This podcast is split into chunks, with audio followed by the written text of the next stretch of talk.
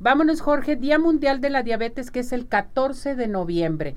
Es un día muy especial y yo digo que, o sea, lo tenemos que tomar hincapié respecto a esto, pero es todos los días, los 365 días del año. Exactamente, mi Ceci. Pues bueno, acabamos de, pasar una campaña muy grande de concientización sobre el cáncer de mama. De mama. Y lo vemos en todos lados. Todo está de rosa y ahora todo se pinta de azul, mi Ceci. Exactamente. El color azul y el círculo azul que, bueno, año con año tú nos has hecho favor, pues, de abrir este espacio, de colocar también tú ese círculo azul ahí, importantísimo que tiene que ver todo esto con la diabetes.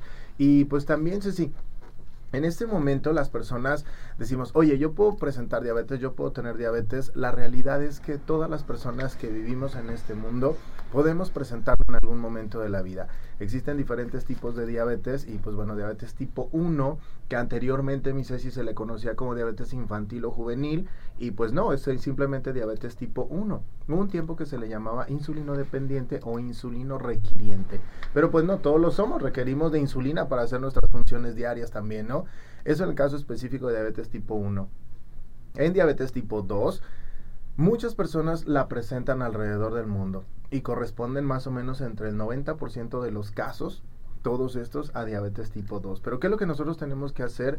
Revisarlos, mi Ceci. Ahorita, y me encanta esto contigo, desde el primer día que yo llegué aquí contigo, que me abriste las puertas de, de tu programa, haces una campaña todo el año todo el año estás trabajando para que la gente se cheque, revise sus dientes, sus ojos y eso de verdad lo hacemos todos los días, señoras y señores que nos están escuchando. La diabetes no es no se va de vacaciones, no se va a quedar en ningún momento, pero lo que nosotros tenemos que tomar en cuenta es tengo factores de riesgo. ¿Cuáles son esos factores de riesgo? Mamá, papá, hermanos, tíos, abuelos vivieron o viven con diabetes. Es muy probable que yo la pueda presentar.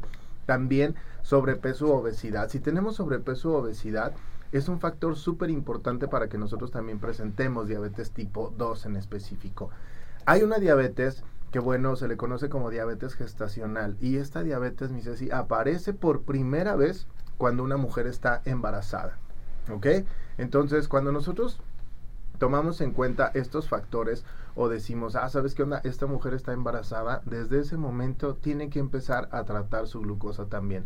Nos enfocamos muchísimo en el niño, pero en la salud de la mamá pues no le ponemos tanto hincapié. Entonces es súper importante que nosotros tomemos en cuenta todo esto. Si nosotros estamos principalmente trabajando por las personas, ¿qué es lo que nosotros tenemos que hacer, mi Ceci? Hacer hincapié. Este tipo de campañas, este tipo de concientizaciones, nosotros tenemos que de verdad decirle a la gente, oye, tienes este factor de riesgo. Uno bien importante, Ceci, y la gente ahorita se van a dar cuenta de esto, se le conoce como acantosis nigricans. Ah, Perdóname de las groserías aquí en tu programa tan temprano. No, pero así se llama. Exactamente. Coloquialmente, ¿qué es?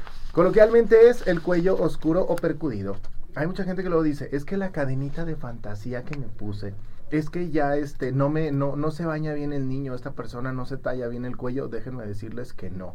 Esto nos está hablando de que ya existe una resistencia a la insulina y muy probablemente puede aparecer la diabetes tipo 2. Entonces, si por ahí alguien en, en casita tiene alguno de estos factores, nosotros tenemos que tomar en cuenta esto. No solamente aparece detrás del cuello, sino también en las axilas, en las ingles, en el antebrazo, detrás de las rodillas. Y tenemos que tomar principal atención cuando esto ocurre. Más aún, mi Ceci, si la gente tiene ya estos factores que habíamos hablado ahorita, ¿no? Algo también súper importante. ¿Qué tenemos que hacer? Ir con el médico.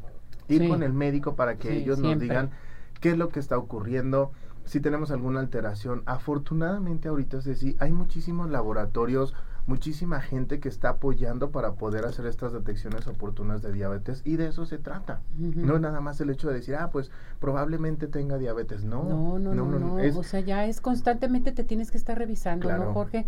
Esto es puede ser eh, genético, hereditario, un factor importante, me dice, es la herencia. La herencia, ¿verdad? Siempre. O sea, si, si hay familiares directos, en la línea directa hacia arriba, este, mamá, papá, hermanos, abuelos, tíos, es muy probable que la persona pueda presentar diabetes. Pero es un factor importante. No quiere decir que nosotros 100% vayamos a presentarla. Si hacemos cambios en el estilo de vida, hacemos ejercicio, cuidamos alimentación, nos mantenemos emocionalmente estables, que mucha gente dice que le cuesta trabajo no sentirse estresados o en, ese punto, pues también es importante que lo tomemos en cuenta, ¿no? Porque todo esto puede llevarnos, mi Ceci, a presentar diabetes. Ahora, yo te pregunto, ¿a cualquier edad te puede llegar la diabetes? Claro, mi Ceci. ¿Se te puede disparar la diabetes? Sí, sí, sí, sí. Porque como tú mencionas, es genético, es hereditario, entonces la traemos, pero de repente entonces te puede aparecer, ¿no? Exacto. Sí, sí, sí, hay factores importantes que tiene, predisponen pues una, una aparición progresiva a la diabetes o a lo mejor más temprana, ¿no?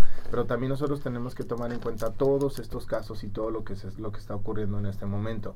Ahorita nosotros, ah, dentro de la asociación, apoyamos a, a niños y niñas con este con diabetes tipo 1, entonces si alguno de ellos que nos estén escuchando y sabes que mi hijo, mi hija vive con diabetes tipo 1 y es menor de 18 años, con todo gusto, mi Ceci, nosotros podemos apoyarles y también estar ahí con ellos para que puedan recibir esta atención y también se cuiden y sean atendidos. A ver, aquí Lidia Castañeda te pregunta, ¿una persona que consume mucha grasa tiene riesgo de diabetes? Fíjate que no tanto de diabetes, pero de una pancreatitis sí, mi Ceci. Entonces, la pancreatitis es una enfermedad muy aguda. Se Colesterol. sí, claro, o sea, todo esto es un factor importante. Si comemos mucha grasa, directamente no tiene que ver tanto con, con diabetes, obviamente sí con otras alteraciones de, de la salud, pero también es importante que lo tomemos en cuenta.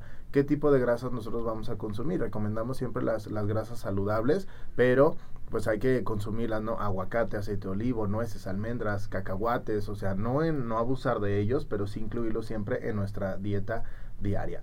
Entonces la grasa como tal no va a aumentar nuestra glucosa, pero sí tenemos que tomarla en cuenta para no tener este tipo de complicaciones. Fíjate, este, esto se me hace muy importante entonces. Cuidado con el consumo de los alimentos, que esto es interesante. De a cualquier edad se te puede presentar la diabetes, ¿sí? Ahora, si tú lo traes de, de, herencia, que es genético, ¿cada cuándo es recomendable sacarte los exámenes de la glucosa? Es bien importante, mi Ceci, a lo mejor una vez al mes checar o hemoglobina glucosilada. Exactamente. no la de la glucosa, el examen de la hemoglobina. La hemoglobina, qué bueno que lo mencionas, porque este se hace cada tres meses. ¿Cada tres meses? Si nosotros tenemos por ahí alguna sospecha de que yo pueda presentar diabetes, entonces cada tres meses yo me voy a estar haciendo este estudio. Hay laboratorios que ya nos venden, o sea, como la, la algo básico, ¿no? Este, cómo está nuestro colesterol total, cómo está nuestra presión arterial, hemoglobina glucosilada y glucosa.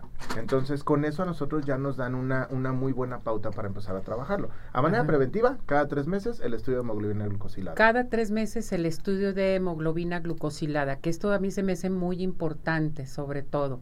Bien, ¿Hay algún síntoma en específico que no te has hecho el examen, no, sabe que, no sabes que tienes diabetes, pero algún síntoma en específico que, que te esté dando a conocer que tu cuerpo está protestando y dice, tienes diabetes. Exacto, hay dos básicos. ¿Cuáles? Orinar en exceso y tomar mucha agua. Y tomar mucha agua. Con esos dos. O sea, tener mucha sed. Sí, tenemos, y una sed, mi Ceci, que dicen los pacientes, por más agua que estén tomando, no se les no quita. se les quita. La glucosa está tan alta que lo que está ocurriendo le sale muchísimo más barato al organismo deshacerse de toda esta glucosa por la orina que reabsorberla. Ya no alcanza, Ceci, a reabsorberla.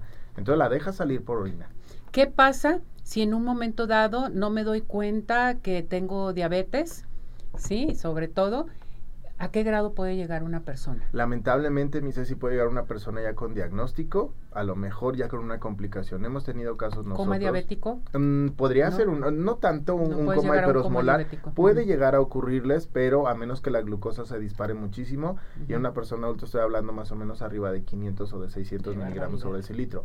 Pero ¿Qué podría ocurrir? A lo mejor una persona ya con problemas en sus ojos, en sus riñones, o incluso, o si hemos tenido casos nosotros que llegan a la asociación, pues, pero que ellos empezaron con una molestia en un dedo de sus pies, les tuvieron que amputar uno o dos deditos porque pues ya era muy avanzado y en ese momento se dieron cuenta que tenían que son diabetes. Exactamente.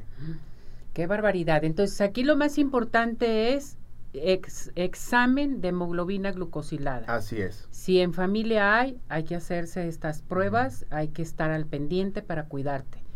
La diabetes, en un momento dado, bien cuidada, juegas con ella. Por o sea, supuesto. adaptarte a tu diabetes y seguir adelante y puedes comer de todo. Claro que sí. O sea, diabetes no es una sentencia de muerte. Eso es bien mucha importante gente que tú lo lo digas. piensa, mi Ceci. Ujú. Dicen, ah, diabetes. No, pues sí, es que, pues ya, ya no voy a hacer nada. Al contrario, Ceci, es como yo lo veo así, ¿no? Como que la vida nos da la oportunidad de revisar. Durante el, tantos, tantos años hicimos las cosas de esta manera. ¿Qué queremos para futuro? Muy ¿Qué bien. quiero yo hacer para después? ¿Cómo quiero vivir mi vida? E incluso, Ceci, me atrevo a decirlo, hay personas que viven con diabetes que llevan una vida muchísimo mejor que una persona aparentemente está sana. sana. Claro. Exactamente. O sea, tienes que dominar a la diabetes, atenderte, no dejarte que te coma la diabetes. Al revés, tú dominarla y seguir adelante. Exactamente. Como cualquier otro padecimiento, como cualquier otra enfermedad. Siempre, Mises. Y algo que nos va a dar la pauta súper importante es la educación. Por La ahí, educación hace años diabetes. atrás, el doctor Elio Joslin, el, el padre de la educación en diabetes, decía que la educación en diabetes no es parte del tratamiento, es el tratamiento. El tratamiento. Y me atrevo a decirlo, no solamente en diabetes, en cualquier En enfermedad todo, o en condición de vida, Mises. Y claro que sí. Eso se me hace a mí muy importante y, y es multidisciplinario en un momento Sí, dado claro. cuando te van a dar la noticia también. tiene que tener un soporte principalmente ah, emocional. Los psicólogos aquí juegan un papel súper importante.